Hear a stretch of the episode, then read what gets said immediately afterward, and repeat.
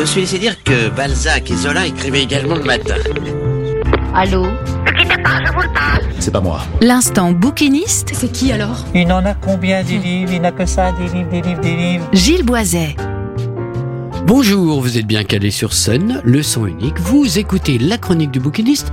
La chronique du bouquiniste, c'est le petit coin du vieux bouquin, c'est votre rendez-vous avec tous les livres, l'ancien comme le nouveau, avec les mots oubliés et tous les ouvrages délaissés de notre bibliothèque.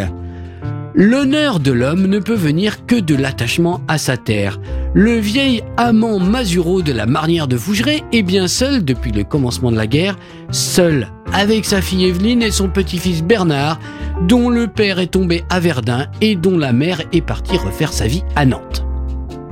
Cette maudite guerre n'en finit pas, elle a pris tous les gars, dont le plus célèbre au pays est Maurice, grand buveur, grand joueur et grand coureur de balles.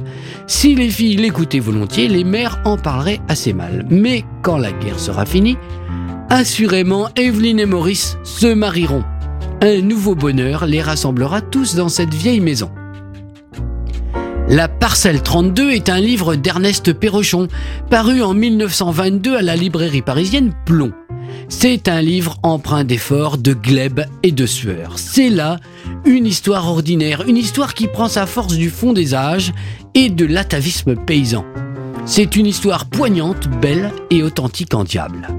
La guerre fait rage, mais à Fougeray, son fracas est inaudible et lointain. Elle ne parvient à toucher ce récit que par les lettres de Maurice, par l'augmentation des prix qui enrichit les paysans et par le manque de bras constaté dans le pays. Honoré, lui, est resté comme sursitaire pour la culture et pour cela doit effectuer deux jours de travail par semaine dans les autres fermes.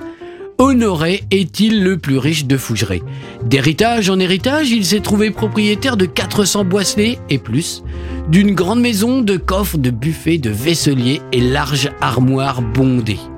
Honoré est l'amoureux transi d'Evelyne, celui qu'elle ne regarde pas, pour ne voir que son bonheur futur avec Maurice.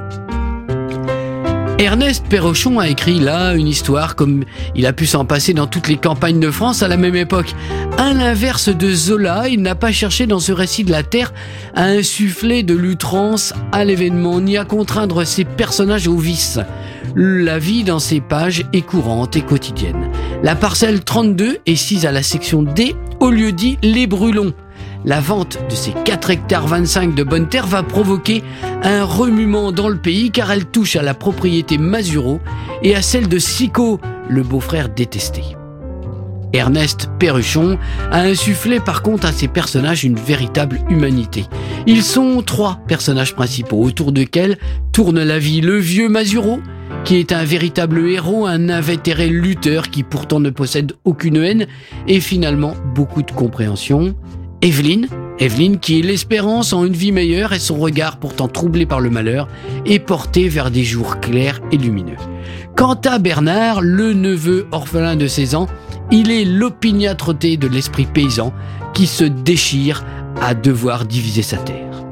Ernest Perrochon a signé un beau et grand livre qui pose la seule question qui vaille, a-t-on besoin dans sa vie de plus de pain que de bonheur?